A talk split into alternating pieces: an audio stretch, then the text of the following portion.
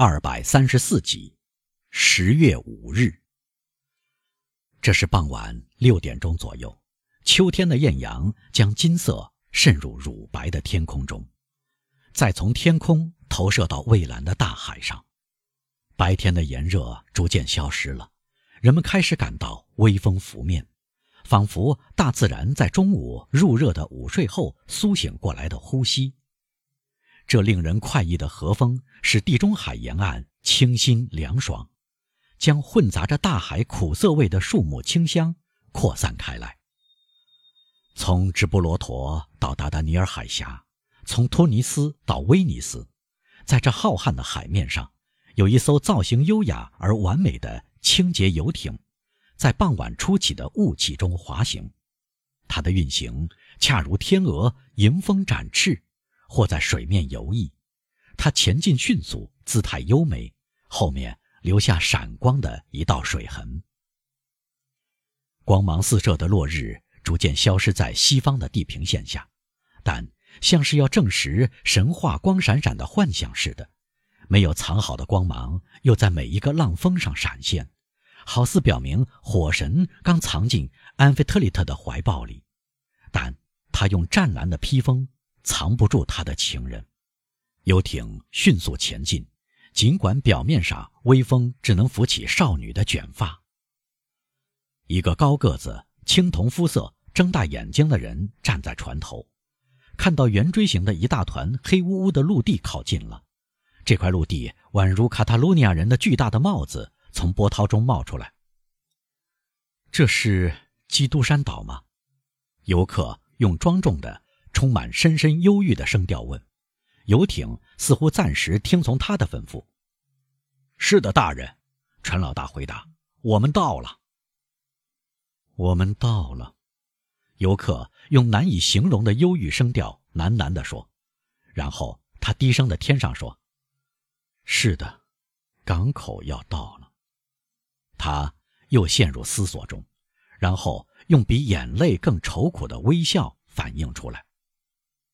几分钟后，可以看到陆地上有一片闪光，随即消失，然后一下枪声传到游艇。大人，船老大说：“这是陆地发出了讯号，您想亲自回答吗？”什么讯号？游客问。船老大向这个岛伸出手去，从岛的侧翼孤零零升起一片淡蓝的烟，分散扩展开来。哦，是的，他说。如梦初醒，发出讯号吧。船老大递给他一支装上火药的短枪，游客接过来，慢慢的举起，向空中放了一枪。十分钟后，水手收帆，把锚抛在离小港口五百尺的地方。小艇放下了海，有四个桨手和一个舵手。游客下了船，他没有坐在为他铺上蓝色坐毯的船尾。而是交叉抱起双手站在那里，桨手半举起桨等待着，就像鸟儿要晒干翅膀一样。划吧，游客说。八把桨一下子落到海水中，没溅起一点水花。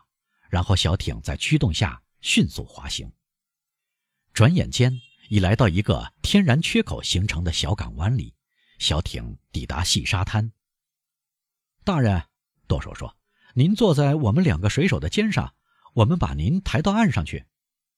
年轻人用一个完全无所谓的手势回答这个邀请，双腿跨出艇外，没入水里，水浸到了他的腰带。啊，大人，舵手埋怨说：“您不应该这样做，您要让主人责备我们了。”年轻人继续朝岸边前进，身后跟着那两个水手，他们选择的是最好走的沙滩。走了大约三十步，才到岸上。年轻人在干燥的地上蹬了几脚，环顾四周，寻找别人为他引路，因为天色已完全黑下来。正当他回过头去时，一只手按在他的肩上，有个声音令他站立。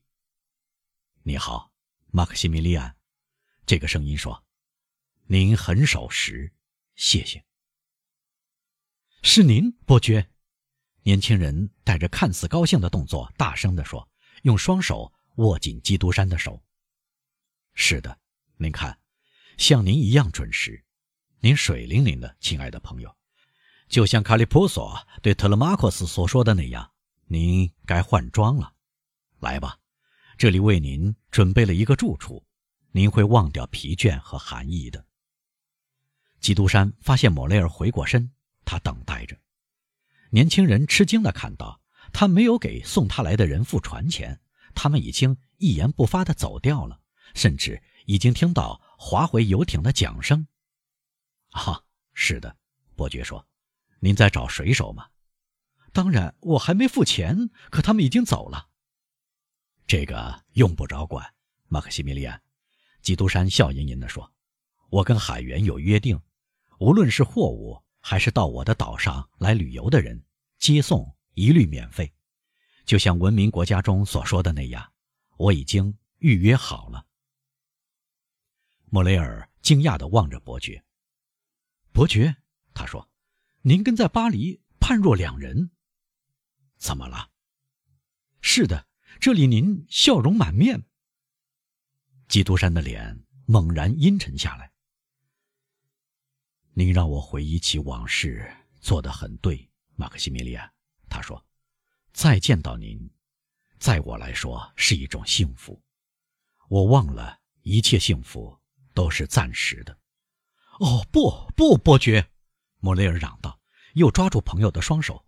相反，笑吧，快活吧，以您的无所谓态度向我证明，只有对忍受痛苦的人来说，生活才是可恶的。哦。您是仁慈的，您善良崇高，我的朋友，正是为了给我勇气，您才装出这种快乐。您搞错了，莫雷尔，基督山说：“我确实很快活。”那么您忘了我更好。怎么说？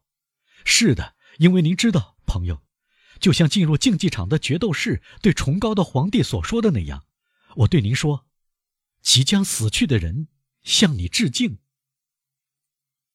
您没有得到安慰吗？基督山带着奇异的目光问。哦，莫雷尔带着愁苦至极的目光回答：“您当真以为我会得到安慰吗？”听着，伯爵说：“您明白我的话是吗，马克西米利安？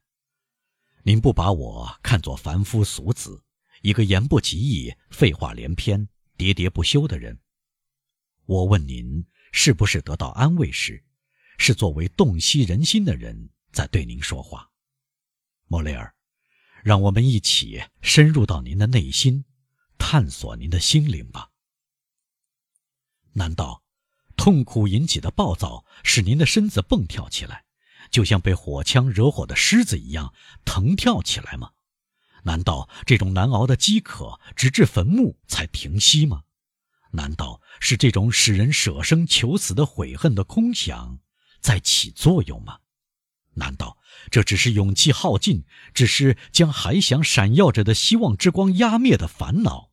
难道这是记忆的丧失导致您欲哭无泪？哦，亲爱的朋友，如果是这样，如果您再无法哭泣，如果您相信您麻木的心已经死了。如果您只信赖上帝，只仰望天国，朋友，那么就把我们的心灵赋予的含义过分狭隘的词句放在一边。马克西米利安，您得到了安慰，别再抱怨了。伯爵，莫雷尔用既柔和又坚定的语气说：“伯爵，听我说，我虽然脚踏实地。”却仰望苍天。我来到您身边，是为了在朋友怀抱中死去。诚然，我还爱着几个人。我爱我的妹妹 Julie，我爱她的丈夫 Emmanuel，但我需要别人为我张开强有力的臂膀，在我临终时对我微笑。我的妹妹却会泪如泉涌，昏厥过去。我会看到她难过，而我。已受够了痛苦，艾玛纽埃尔会从我手中夺走武器，嚷得满屋子都听见他的喊声。您呢，伯爵？我得到您的诺言，您是个超人。如果您不是凡人，我会把您看作天神。您呢？您会慢慢的、温柔的，把我带到死神的门口，是吗？朋友，伯爵说：“我还有一个怀疑，您竟然这样软弱，还自以为是的陈述您的痛苦吗？”不，看，我很单纯。莫雷尔说，将手伸给伯爵：“我的脉搏像平时一样跳得不快不慢。不，我感到已走到尽头。不，我不会走得更远了。您告诉我，要等待和期望。作为不幸的哲人，您知道自己做了什么事吗？我等了一个月，就是说，我痛苦了一个月。我期望过。”我期望过什么呢？我一无所知，某种陌生的、荒唐的、疯狂的东西，一个奇迹。什么奇迹？只有上帝说得出。上帝把人们称之为希望的这种疯狂混入了我们的理智中。是的，我等待过；是的，我期望过。伯爵，在我们交谈的一刻钟里。您在无意中上百次折磨我的心，使它碎裂，因为您的每一句话都向我证明我已经没有希望了。啊，伯爵，但愿我安适和快慰的在死亡中长眠吧。莫雷尔说出最后几个字时，激情迸发，令伯爵不寒而栗。我的朋友，莫雷尔继续说，看到伯爵沉默下来。您把十月五日指定为对我要求的延期期限，我的朋友，今天是十月五日。莫雷尔掏出表来，现在是九点钟，我还有三小时可活。好吧，基督山回答。您来。莫雷尔机械地跟着伯爵，他们走进岩洞时。马克西米利安还没有发觉，他感到脚踩在地毯上，一扇门打开了，清香包裹住他，明亮的灯光使他晃眼。莫雷尔站住了，犹豫不决是否往前，他怀疑周围那使人软弱无力的赏心悦事。基督山轻轻地拉了拉他，说道：“就像古代的罗马人。”被继位的皇帝尼禄判决一死后，带着花冠入席，闻着天芥菜和玫瑰的清香迎接死亡一样，我们利用剩下的三个小时，不是理所当然的吗？莫雷尔微笑了。随您的便，他说：“死总是死，也就是忘却、休息、摆脱生命，因此也摆脱痛苦。”他坐下来。基督山坐在他对面，他们待在上文已经描绘过的神奇的餐厅里。大理石塑像头上顶着总是摆满鲜花和水果的篮子。莫雷尔朦朦胧胧地望着这一切，可能他视而不见。让我们像男子汉那样交谈吧，他叮嘱伯爵说：“说吧。”伯爵回答。伯爵，莫雷尔说。您将人类知识集于一身，您给我的印象是来自比我们更先进、更渊博的世界。您的话有几分对，莫雷尔，伯爵说，他的苦笑使他显得非常俊美。我来自叫做痛苦的星球。我相信所有您对我说的话，不求甚解，伯爵，证明是您让我活下去。我就活到现在，您让我抱着希望，我就几乎抱着希望。我敢对您说，伯爵，好像您已经死过一次。对了，伯爵，这很难受吗？基督山带着难以描绘的柔情望着莫雷尔。是的，他说，当然是的。如果您突然砸碎执着的求生的躯壳的话，这。很难受。要是您用匕首的利刃刺痛您的皮肉，要是您用毫无理智的、总是要乱窜的子弹洞穿您一碰就疼的脑袋，您当然会痛苦。您就会可悲地脱离生命；但您在绝望挣扎中，却感到生命胜过昂贵的换来的长眠。是的，我明白，莫雷尔说，死和生都有痛苦和欢欣的奥秘，全部问题在于了解这些奥秘。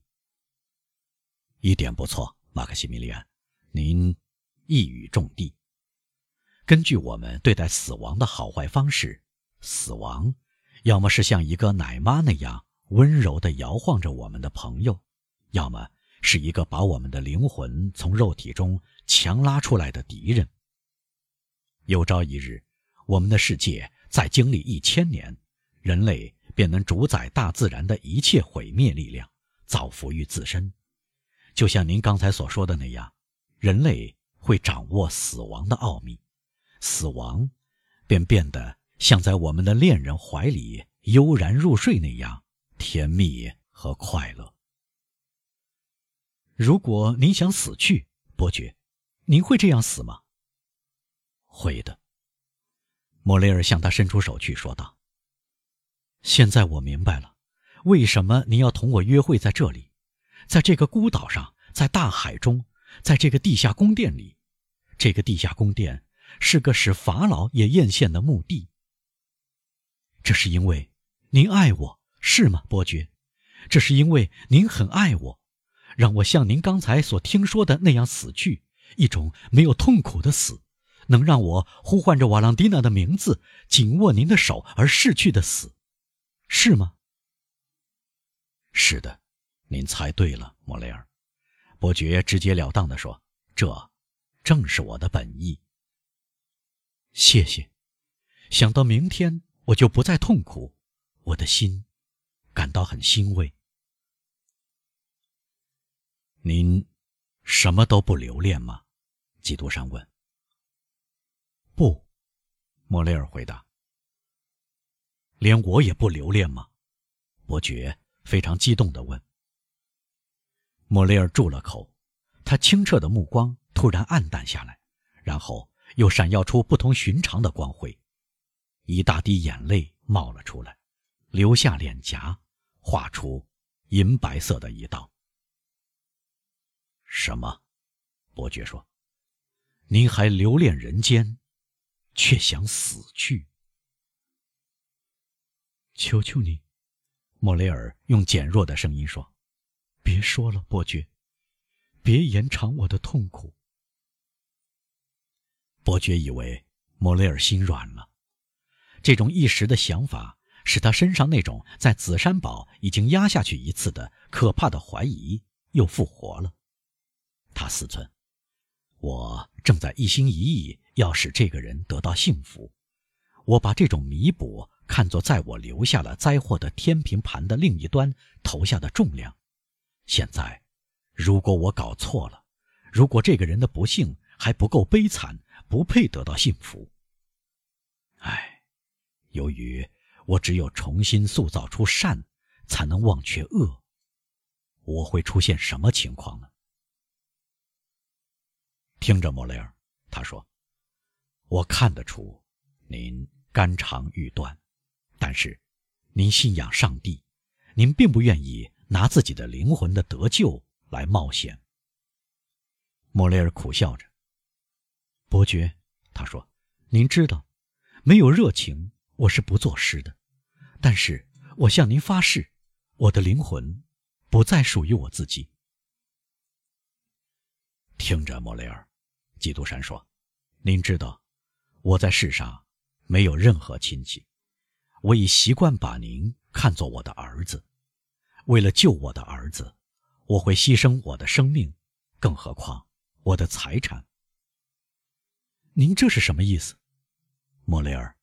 我的意思是，您之所以想离开人世，是因为您不了解，有了一大笔财产，还要靠生命才能获得一切享受。莫雷尔，我拥有近一千万，我全都给您。